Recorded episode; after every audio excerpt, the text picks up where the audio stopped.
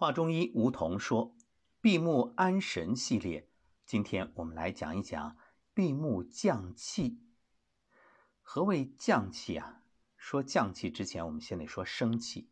大家有没有这种遇到不平之事，遭受屈辱，被委屈冤枉，越想这胸中啊，仿佛有一团火，腾的一下就上来了啊，整个的。”让自己怒不可遏，或者忍不住要发火，那这个时候，其实你要特别小心，因为你的身体正承受着巨大的压力。大家都知道，怒伤肝，因为肝为将军之官，性喜顺畅豁达。那你这种怒气汹涌之时，肝气郁结，会引起整个身体的变化。生理功能紊乱，我们就以现代医学的解读来说一说啊。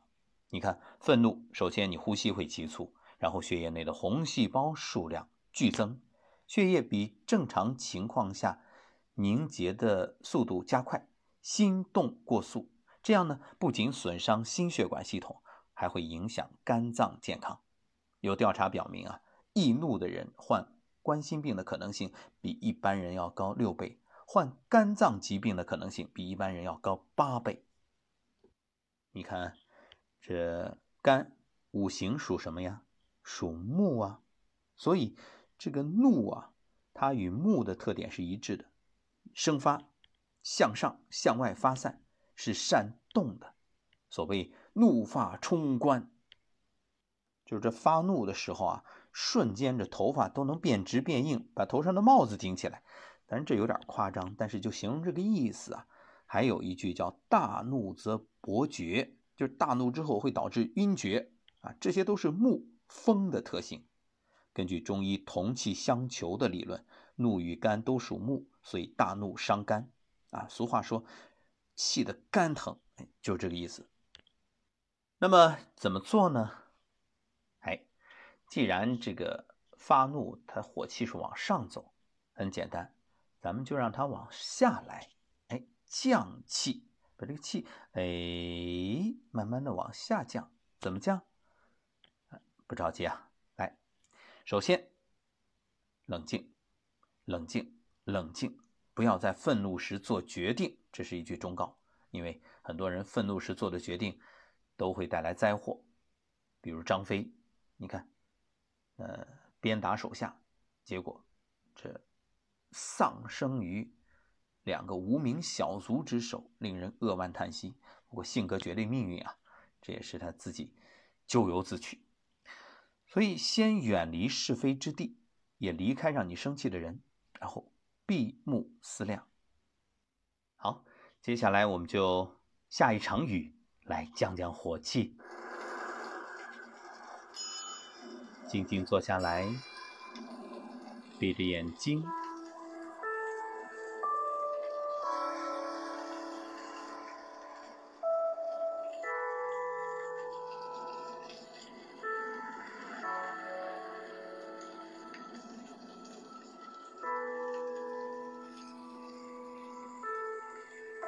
深呼吸，吸气，吸，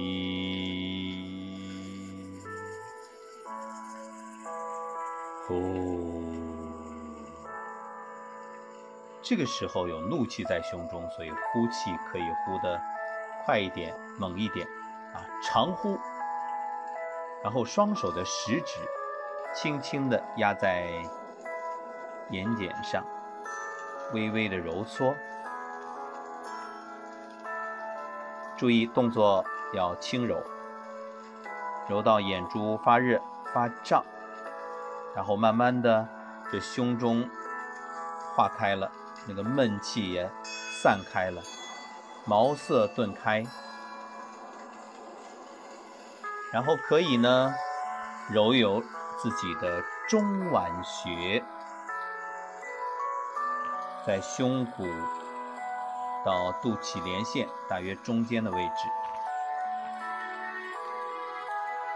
好，肝火胃气都下降，躁怒平息，心情和缓。或者你空心掌拍打一下膻中，胸口膻中穴，空心掌来拍打也可以。缓缓的放松下来，借势修心。其实，当我们看不惯，或者为什么事儿生气，就是说明我们自己的这个心胸还不够宽广。当然，你可以说都是别人的问题，那我们就。借这个事情来修自己，让自己的心量更大一点，可不可以呢？而且，愤怒无助于解决问题，冷静了，你看，退一步，海阔天空。静则定，定则会。你需要的就是处理问题，而不是激化矛盾，也不是宣泄情绪。所以，缓缓的，缓缓的，缓缓的。闭目降气，有没有感觉好一点啊？好，今天节目就是这样。父亲节，也祝愿所有的父亲节日快乐。反正，父亲们是很容易生气的，所以今天这档节目建议大家也发给你的父亲，或者你自己就是父亲的话，收藏起来。遇到要生气的事儿，嗯，还有一点。如果孩子淘气的话，你先冷静一下，然后对自己说：“我小时候比他还淘气呢。”然后保证你就不气了，也不可能再去打孩子了。当然，惩戒是必要的，那关键是要有度，要掌握好这个分寸。还有赏罚要分明，你不能只罚而不赏啊。呃，怎么该赏，怎么该罚，我相信作为父亲，你比我更懂得。好了，今天节目就是这样，各位，节日快乐。